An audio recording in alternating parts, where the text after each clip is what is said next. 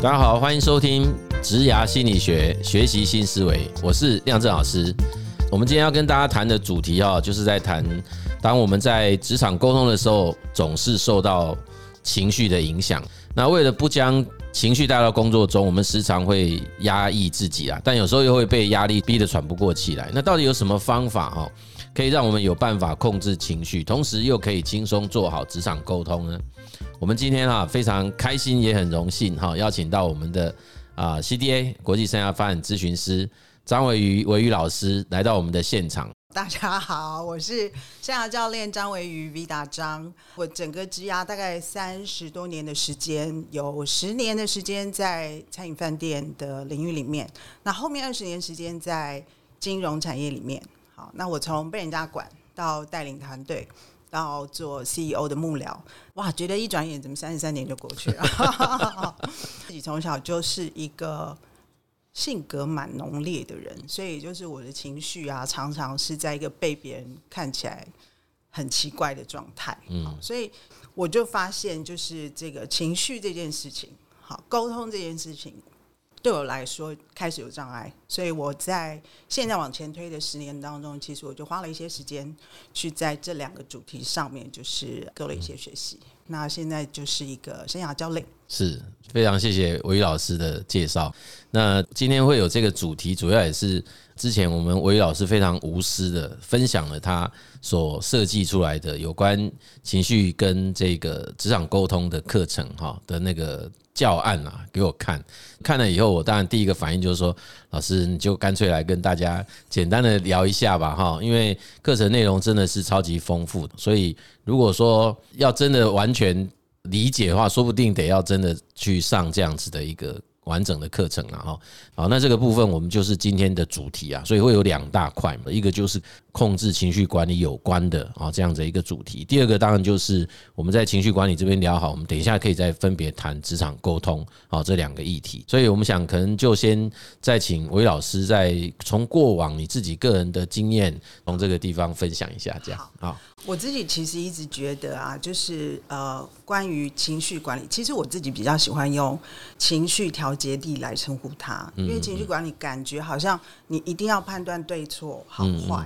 那情绪调节力其实是因为我们的生理本来就有这个功能。那再来就是说，这个形容词，其实我觉得它比较代表的是说。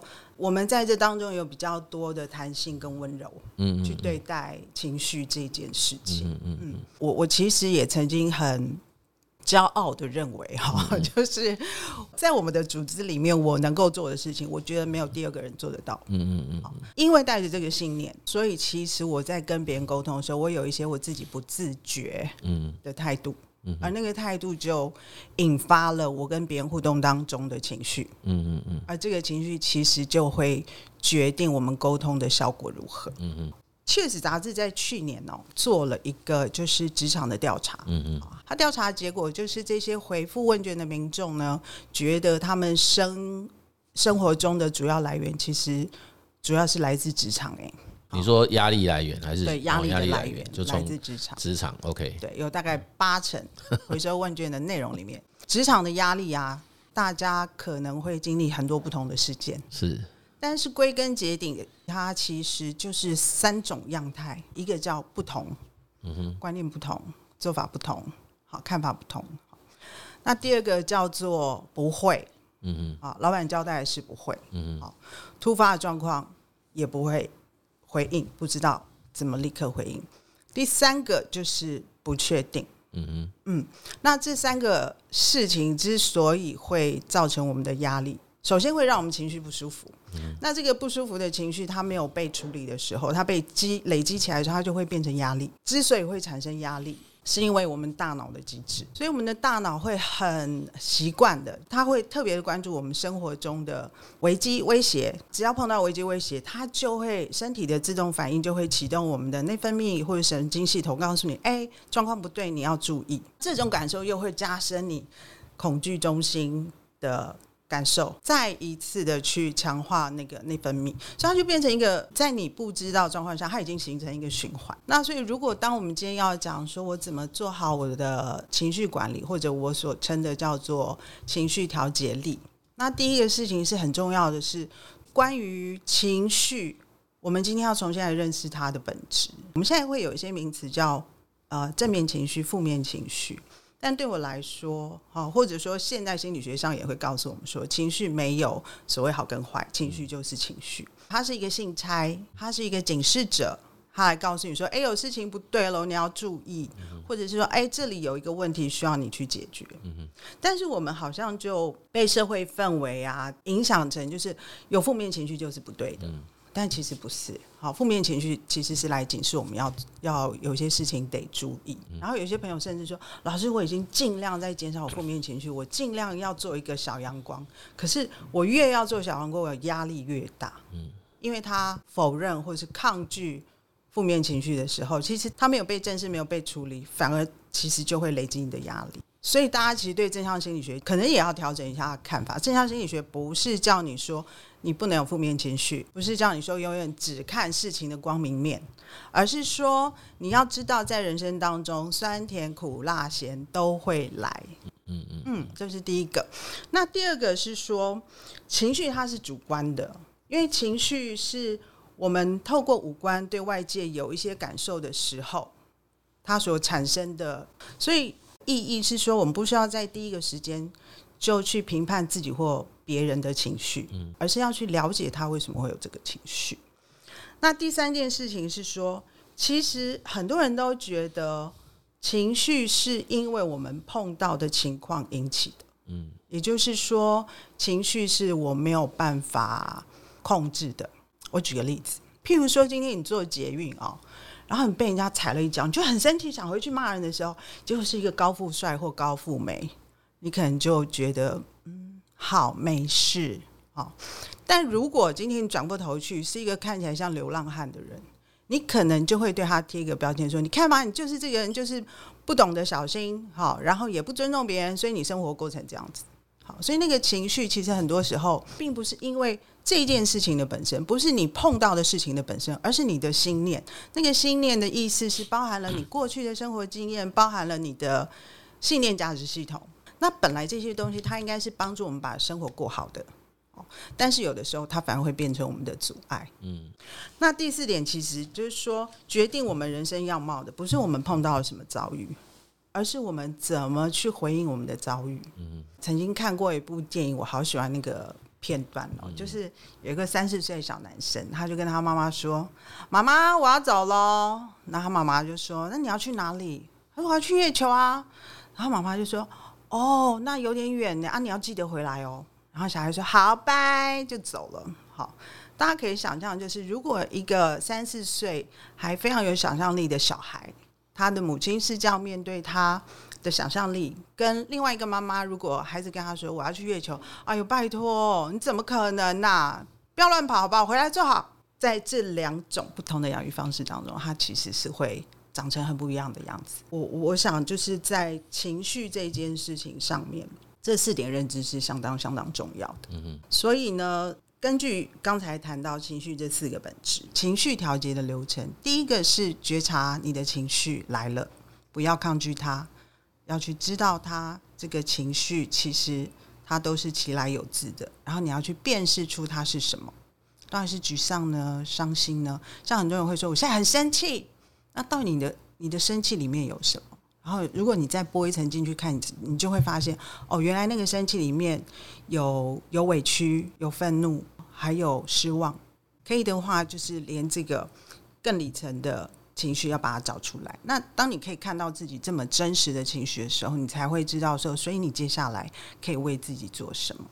那怎么样去让我们自己的这个情绪调节力提升呢？有两个方向。第一个方向是情绪来的当下，先让自己暂停、冷静下来。最好用的一个呃方法，其实大家都会，就是深呼吸。哦，就深呼吸这件事情，不只是对你的心跳、血压有平缓的作用，它也确实可以帮你的大脑降温的。所以呃，这是第一个，一定要先让自己暂停跟冷静下来。第二个就是让自己转移注意力，不要被那个身体上的害怕的、惊慌的、焦虑的感受绑住了。所以你可以做的事情是去感觉一下你的脚底踩在地面上的感受，鞋底是软的吗？地板是硬的吗？温度如何呢？那或者你可以看看你所处的这个空间，天花板是什么样子？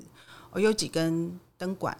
再接下来就是说，如果你身边有心灵导师角色的朋友，或是有情感上可以给你支持的朋友，哈，在这时候，请你要去求助，替代你的自责或是焦虑。这个是很重要的支持，好，陪伴你走出来，把想尽办法把自己可以冷静下来。这个是当我们呃在情绪当下是可以这样来做一个急救。再来就是平常我们也有一些事情可以做，让我们甚至在未来这种突发的极端的情绪可以减少。运动还有冥想，它是可以改变我们的大脑结构，还有。呃，它是可以调节我们的压力反应的敏感度的，这个是呃在生理上可以帮助我们比较不那么敏感。再来就是还有一个挺重要的观念，我自己很喜欢哦，就是如果我们的人生能量是一百趴，到底我要把这个能量放在哪里？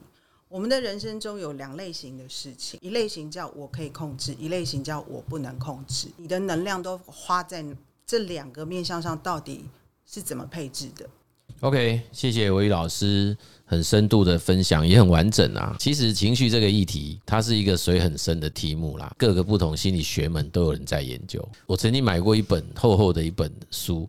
那本书是按字母从 A 排到 Z 的，就是从 A 排到 Z 在谈情绪那个 turn。那个当时我买回来我一翻看，我就说哇，那真的是果然，如果原先认识的情绪这么丰富是一样。你看它每一个 turn 就是每一个情绪，那每一个情绪其实就有它的机制嘛，所以它是真的超级难，但是它又是每天大家都会经历到的。跟压力啊，它似乎是隐形的，但是又让你无时无刻都会感受它的存在。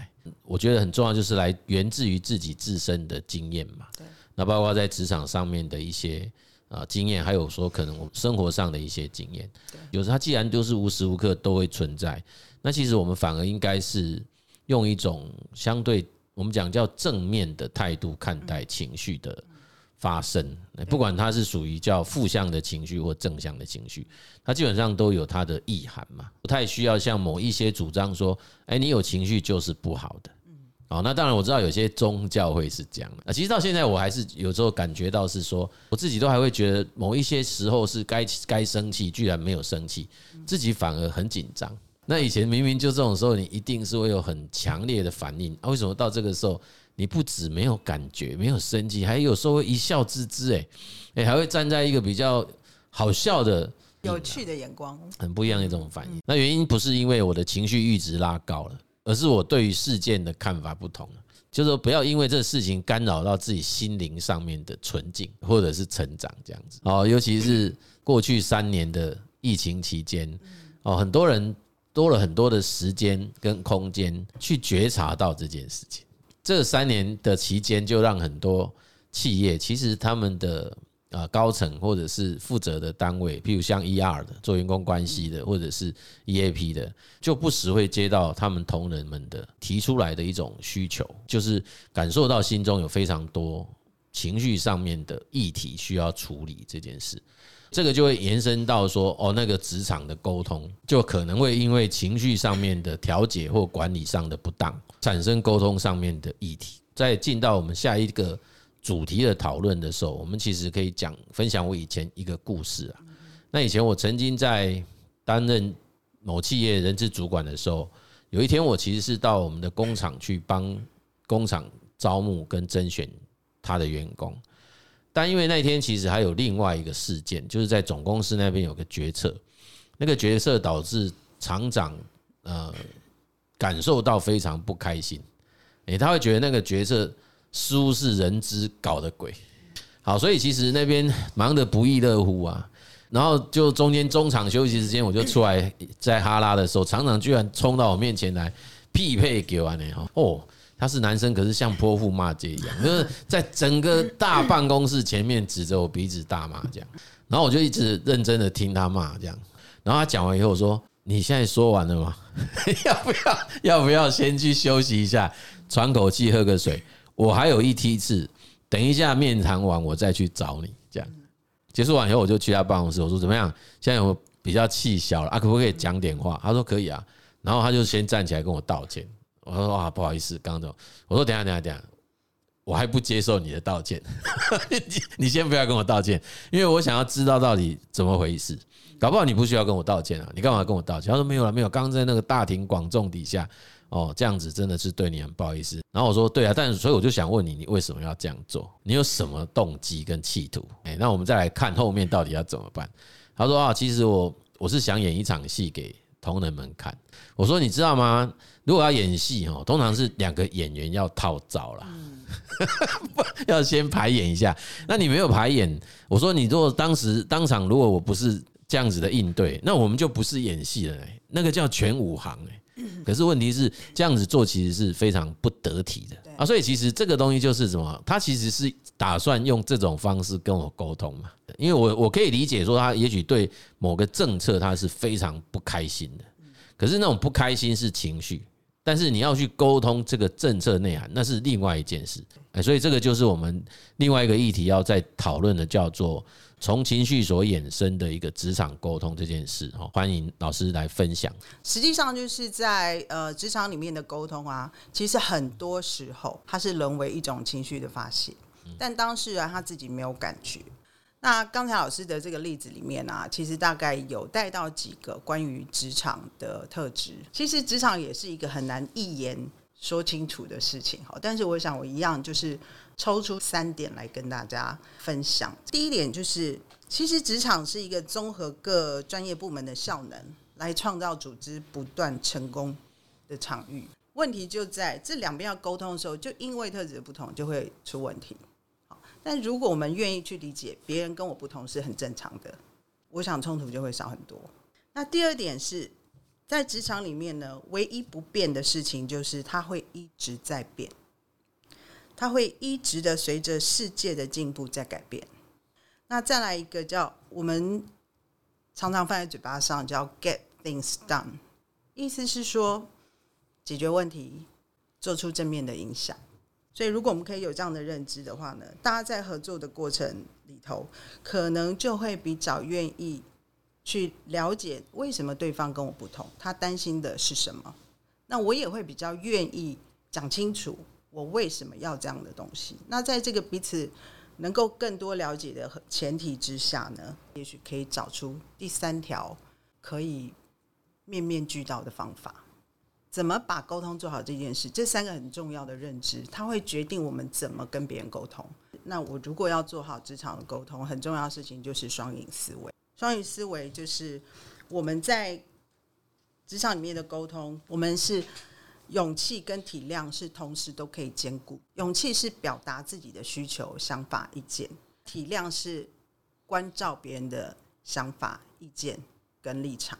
所以也就是说，在职场里面，如果我们跟别人沟通的时候，出发点不是去竞争、去争输赢、好坏对错，而是我们在一个互惠互利的想法之下，还有呃完成公司的。目标的大前提之下，那我们就比较有可能有很大的机会去找出顾及你的需求和立场，也顾及我需求立场的第三条更好的路。所以这个会是我们做有效沟通的第一步。你知不知道你这一次去跟对方的谈话，到底你最后想得到什么？你是想要建立共识，还是你想要拿到一个同意的背书？你的目的是什么？你想说的这些话，到底对方听起来会是怎么样的沟通？可能要想清楚。那再来就是要沟通的主体其实是对方，不是你。重点不是你想说什么，而是对方他必须听到什么，所以他才可以或者他才会采取你想要的行动。基本上应该关于对方的，不管是性格啊、价值观啊、他的职务是什么啊、他最近有什么状态啊，可能都要做一点了解。那这样可以帮助你决定怎么跟他谈，谈些什么，用什么角度切入。再来就是沟通方式的选择，譬如说，这是打一通电话吗？或者是用 email 呢？还是我们该要组织一个正式的会呢？还是我们好像在咖啡厅聊一聊比较容易成功？所以方式上面也要来稍微的根据。你的目标还有对方的状态来做一些选择，再来就是对方关心的反对问题可能有哪些，这些都要在事前做好一些准备。那看起来有一点小麻烦，但是它可以帮助你事情进行得比较顺利。那最后就是任何的沟通，即便你自己已经有一些看法跟想法，那都建议你是可以先听听对方的想法。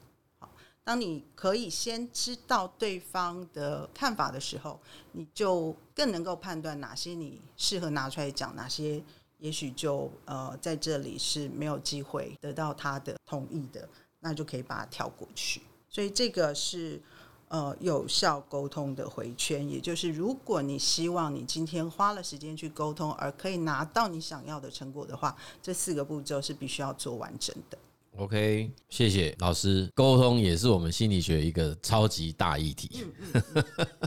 那我觉得老师这边比较可贵的，就是说他其实抽离出这些所谓对象上的差异的沟通，而是在谈就是有效沟通这件事。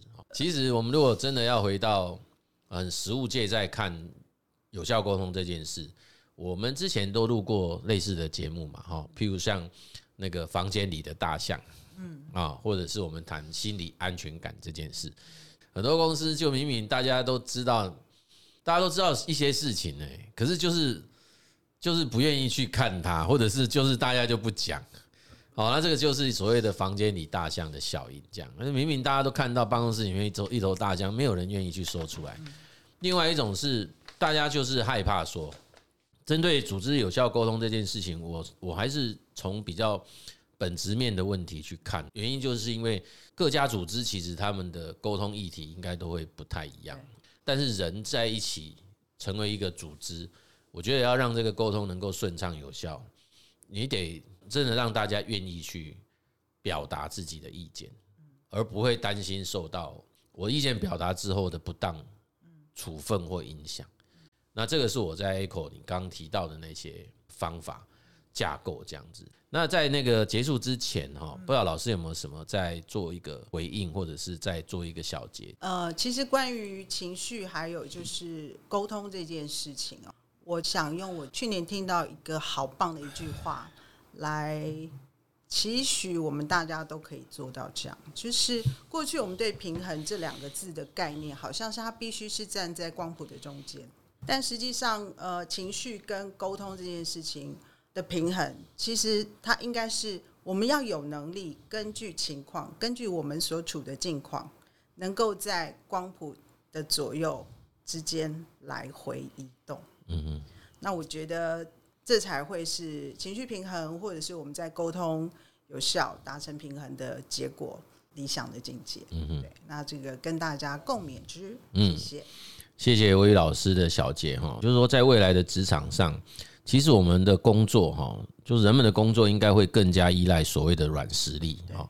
那其中有关像心理韧性啊、成长思维啊、情绪的情绪调节等等哈，这个都是我们每一位职场工作者应该必须学会的。我们可以讲叫工作术吧，哈，就是他应该要具备的啦。那如果我们拥有这样子的一些呃能力也好，或者是呃技巧也好，其实不止可以在职场上有很好的表现呐，那甚至都有可能影响到整个人生哈。